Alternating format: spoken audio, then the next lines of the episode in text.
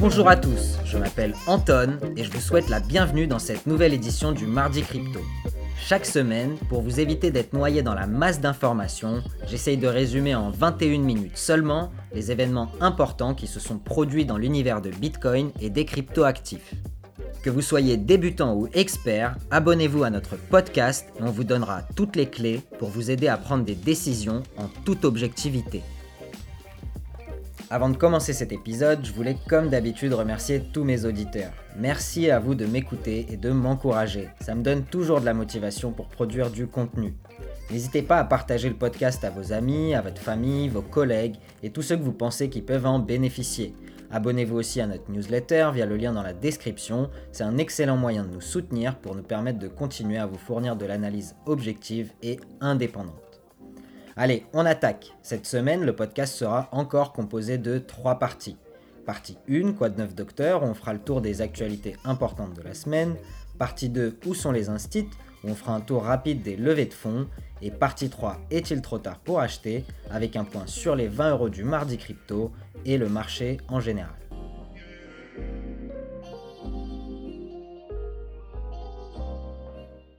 Suite à la chute des marchés ces dernières semaines, l'actualité Bitcoin et crypto s'est un petit peu calmée. Comme on dit dans le secteur, le meilleur moment pour biddle, pour construire un business solide et durable est arrivé. C'est dans ces périodes de creux que les projets qui ne sont pas solides disparaissent et que les projets sérieux consolident leur part de marché. Qu'est-ce qui s'est donc passé dans le secteur cette semaine? La première actualité importante est le Bitcoin Pizza Day qui a lieu le dimanche 22 mai. Qu'est-ce que le Bitcoin Pizza Day? Chaque année, la communauté Bitcoin célèbre le jour de la pizza, car en ce jour du 22 mai 2010 a eu lieu le premier vrai achat de produits physiques en Bitcoin, en l'occurrence deux pizzas de chez Papa John's de Jacksonville. Retour sur ce petit bout d'histoire de Bitcoin. Le 18 mai 2010, un utilisateur du forum Bitcoin Talk, le forum sur lequel se passait l'essentiel des discussions concernant Bitcoin en ce temps-là, du nom de Laszlo, a posté un message qui disait la chose suivante je paierai 10 000 bitcoins pour deux pizzas. Probablement deux grandes, comme ça il m'en restera pour demain. J'aime bien manger les restes de pizza le lendemain. À cette époque, presque personne ne connaît Bitcoin. Il n'a aucune valeur physique et personne ne l'a jamais utilisé pour faire des transactions. Cinq jours plus tard, le 22 mai 2010, Laszlo répond à son propre commentaire en disant Je voulais vous dire que j'ai réussi à échanger 10 000 bitcoins contre deux pizzas. C'est donc la première fois que Bitcoin a pu avoir un prix réel à 40 dollars divisé par 10 000 Bitcoins, soit 0,004 centimes de dollars par Bitcoin. Depuis, Bitcoin a connu une croissance de x 6 millions et ces deux pizzas vaudraient aujourd'hui la modique somme de 250 millions de dollars. Aujourd'hui, Laszlo est régulièrement interviewé et on lui demande s'il regrette d'avoir payé ce prix pour deux pizzas, ce à quoi il répond qu'il fallait bien que quelqu'un le fasse à ce moment-là, et nous pouvons tous le remercier de l'avoir fait et d'avoir été un pionnier de l'adoption du Bitcoin. À défaut d'être devenu riche, Laszlo est devenu un personnage historique dans l'écosystème Bitcoin et on se souviendra encore longtemps de son nom. Depuis, chaque année, les Bitcoiners célèbrent ce jour spécial en achetant de la pizza et en la partageant avec leurs proches. De passage à Cannes pour le festival, Changpeng Zhao dit CZ, le PDG de Binance, a même fabriqué, servi et livré en personne des pizzas. Bonjour, Pizza.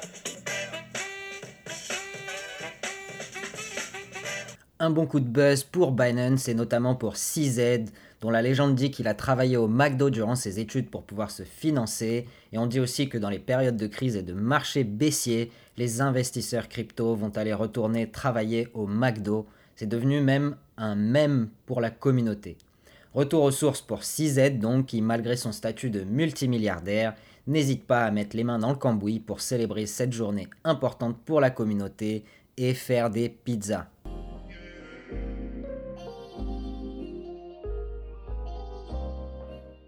La deuxième nouvelle importante de la semaine est qu'un groupe de banquiers centraux et de membres des autorités financières de 44 pays se sont rendus au Salvador la semaine dernière pour des réunions du groupe de travail sur les services financiers numériques et le financement des PME. Les pays font tous partie de l'Alliance pour l'inclusion financière, une organisation dont la vision est de rendre les services financiers plus accessibles aux personnes non bancarisées dans le monde. Galoy, la société créatrice du portefeuille Bitcoin Beach utilisé à El Zonte au Salvador, a écrit un post de blog sur le sujet. La conférence a eu lieu sur trois jours et l'événement ne tournait pas autour de Bitcoin mais de la crypto en général. Il a été l'occasion de tenir des délibérations techniques sur la promotion de l'écosystème numérique et des innovations financières, ainsi que d'apporter un soutien accru aux micro, petites et moyennes entreprises, aux femmes et aux personnes à faible revenu et au cadre réglementaire pour la protection des consommateurs. Les membres ont examiné la position des régulateurs financiers et les approches émergentes pour réglementer et superviser la prolifération de monnaies numériques privées, comme la crypto-monnaie, les actifs virtuels, jetons de paiement numériques, stablecoins, etc., dans les économies de marché en développement et émergentes. Bitcoin Beach avait installé des stands sur lesquels les participants ont pu apprendre à télécharger notamment un portefeuille Bitcoin Lightning, puis les participants ont voyagé à El Zante le quatrième jour de l'événement pour découvrir Bitcoin Beach en vrai. Ils ont pu dépenser leurs satoshi contre du café, des noix de coco, payer des factures en Lightning ou échanger des bitcoins contre des dollars dans un distributeur Bitcoin. Ces banquiers centraux ont donc pu voir directement de leurs propres yeux ce que Bitcoin peut faire pour les personnes à l'écart du système financier.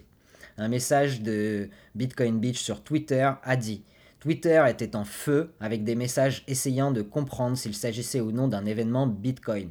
Ce n'en était pas un, c'était un événement d'inclusion financière et il se trouve que Bitcoin est le réseau financier le plus inclusif au monde, a dit Roman Martinez, représentant de Bitcoin Beach.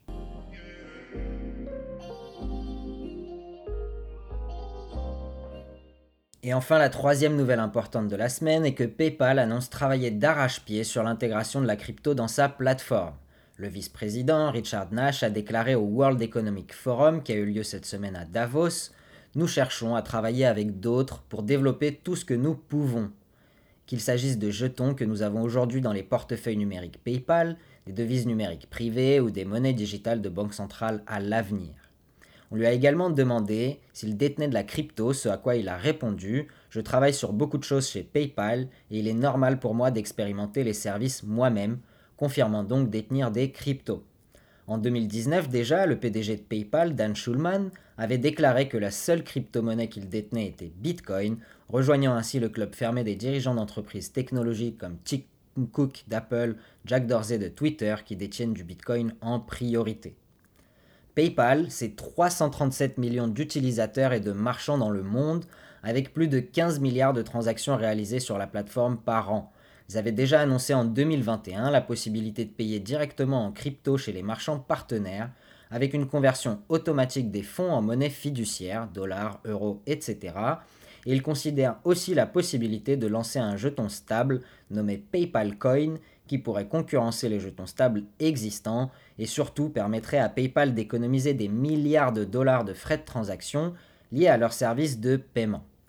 À suivre donc pour voir comment la crypto se développe et s'ils arriveront à faire face à la concurrence de Strike, la société de Jack Mallers dont nous avons parlé dans l'épisode 32, Bitcoin et Lightning, le futur des paiements digitaux. Quoi qu'il en soit, toutes ces nouvelles sont encore un petit pas pour la crypto et un grand pas pour l'humanité.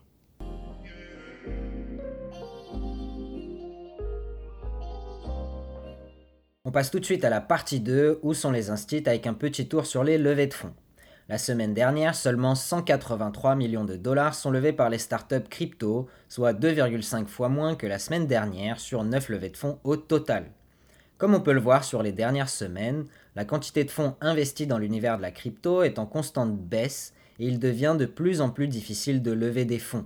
Comme on l'a dit en partie 1, seules les sociétés déjà rentables ou avec un business plan bien défini arriveront à lever des fonds. Pour les autres, il semblerait que les 6 à 12 prochains mois risquent d'être difficiles. Pour ce cycle de 4 ans, la fin de la récré a sonné et il n'est plus possible de lever des fonds seulement avec un white paper et une présentation, comme c'était le cas dans la dernière année. Comme d'habitude, les États-Unis sont en tête des levées de fonds avec 5 sociétés sur 9 basées aux US, une société basée en remote, une société israélienne et deux dont on n'a pas pu identifier le pays. Le secteur qui lève le plus de fonds est encore celui de l'infrastructure, avec notamment des investissements importants dans la sécurité et le Web3, suivi de près par le secteur du gaming qui se maintient plutôt bien, notamment pour tout ce qui est play to earn, c'est-à-dire les jeux où les utilisateurs sont rémunérés pour jouer. Pour compléter ça, on a pu voir 600 millions de dollars levés par le fonds d'investissement Games Fund One, un nouveau fonds de la société euh, de capital risque Andresen Horowitz, qui prévoit d'investir dans le gaming, comme son nom l'indique. Autre fait notable, un rapport de la société Crypto Valley Venture Capital dévoile que les investissements dans les sociétés crypto et blockchain en Afrique ont connu une croissance de 1100%, soit x11, avec 91 millions de dollars levés au total dans le premier trimestre 2022. Selon un directeur de la société, l'Afrique est dotée des bons outils, de la motivation et de la population pour créer de grandes entreprises qui servent des millions de personnes. Il s'attend à ce que le continent devienne la première région pour capitaliser sur les affaires utilisant la blockchain au cours des cinq prochaines années. Au total, depuis le début de l'année, 14,5 milliards de dollars ont été levés par les startups crypto sur 20 semaines, donc on tourne autour d'une moyenne de 729 millions de dollars par semaine en 2022, contre une moyenne de 653 millions de dollars par semaine en 2021.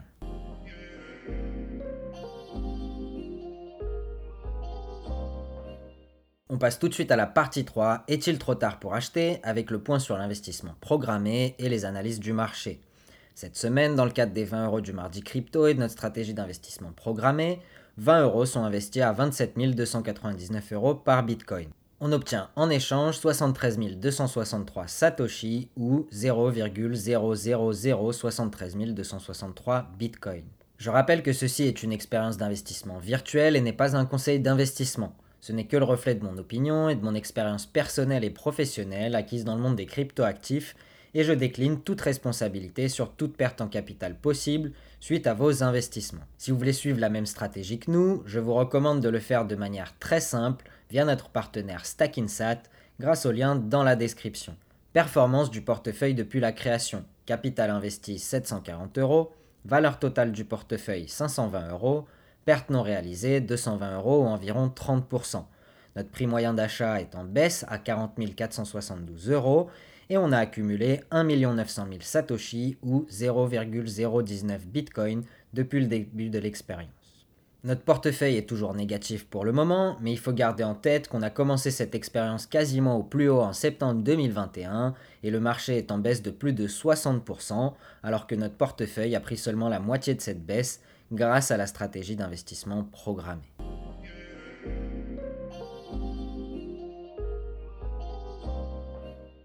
On a vu la semaine dernière que les marchés crypto étaient actuellement très corrélés aux annonces de la Réserve fédérale américaine ainsi qu'à la situation macroéconomique générale. Et cette semaine, on a regardé l'analyse de Crypto Finance AG qui nous semble relativement pertinente.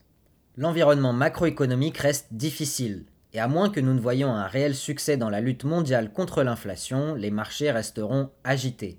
La question brûlante est de savoir si l'inflation élevée que nous constatons actuellement est principalement due au blocage sévère en Chine, qui brise les chaînes d'approvisionnement, et à la guerre en Ukraine, qui fait grimper les coûts de l'énergie et des aliments. Si oui, l'inflation pourrait finir par diminuer tant que la situation ne s'aggrave pas, même sans hausse de taux très agressive des banques centrales. Si toutefois l'inflation est davantage tirée par la demande, en raison d'économies surchauffées avec une pénurie de main-d'œuvre et des banques centrales trop accommodantes, alors la spirale prix-salaire est un scénario possible où les employés exigeront des salaires plus élevés et en retour les entreprises augmenteront encore les prix. Dans ce cas, les banques centrales devraient ralentir l'économie et dans le pire des cas, risquer une récession. Toute nouvelle information à cet égard aura un impact important sur les prix futurs. Dans l'espace crypto, nous voyons la poussière retomber lentement après la débâcle Luna de la semaine dernière.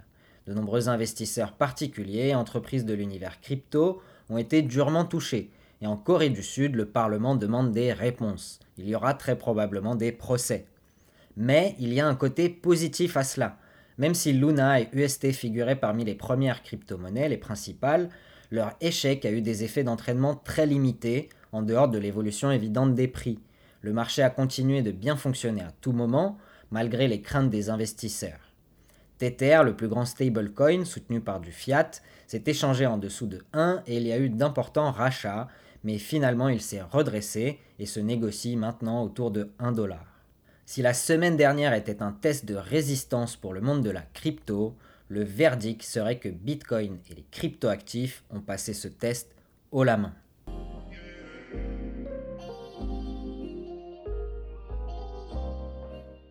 Et on termine avec le résumé de Glassnode.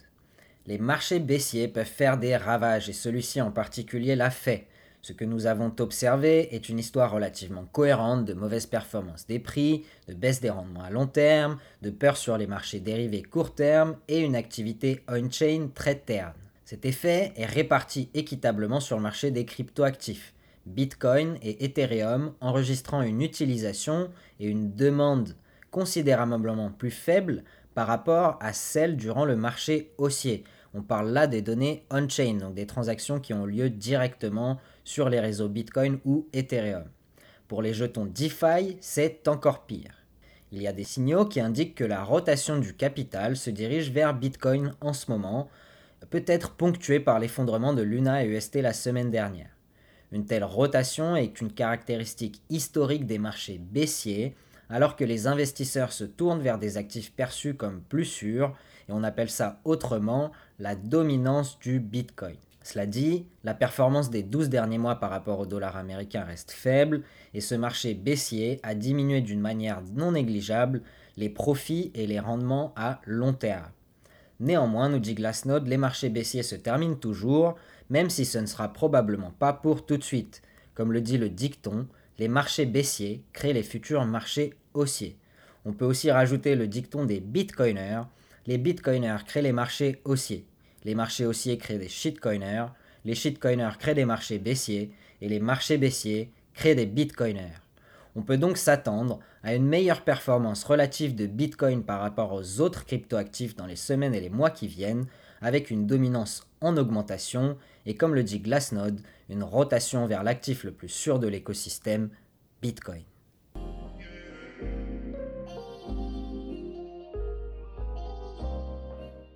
Voilà, c'est la fin de ce podcast. Je vous remercie pour votre écoute. N'hésitez pas à commenter sur les différentes plateformes ou nous envoyer vos questions par mail à l'adresse lemardicrypto@protonmail.com. On vous répondra avec plaisir. N'hésitez pas à vous abonner à notre newsletter pour avoir accès à un résumé de l'actu de la semaine, à des analyses plus détaillées aux graphiques qu'on utilise pour le podcast. Si vous le pouvez, laissez-nous un commentaire et une note sur Apple Podcast et Spotify. Ça nous permettra de grandir et de toucher un public toujours plus large et de continuer à éduquer les gens. Cette semaine, on termine comme d'habitude avec une petite citation du manuel du guerrier de la lumière. Le guerrier de la lumière sait perdre.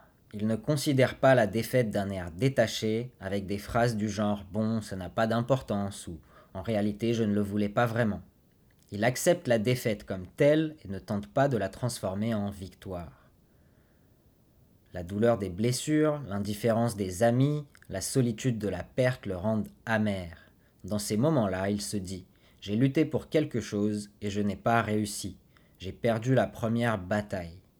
Cette phrase lui donne des forces nouvelles, il sait qu'on ne peut pas toujours gagner et il distingue ses actions pertinentes de ses erreurs. C'est tout pour aujourd'hui. Investissez de manière responsable, passez une excellente semaine et je vous dis à la semaine prochaine.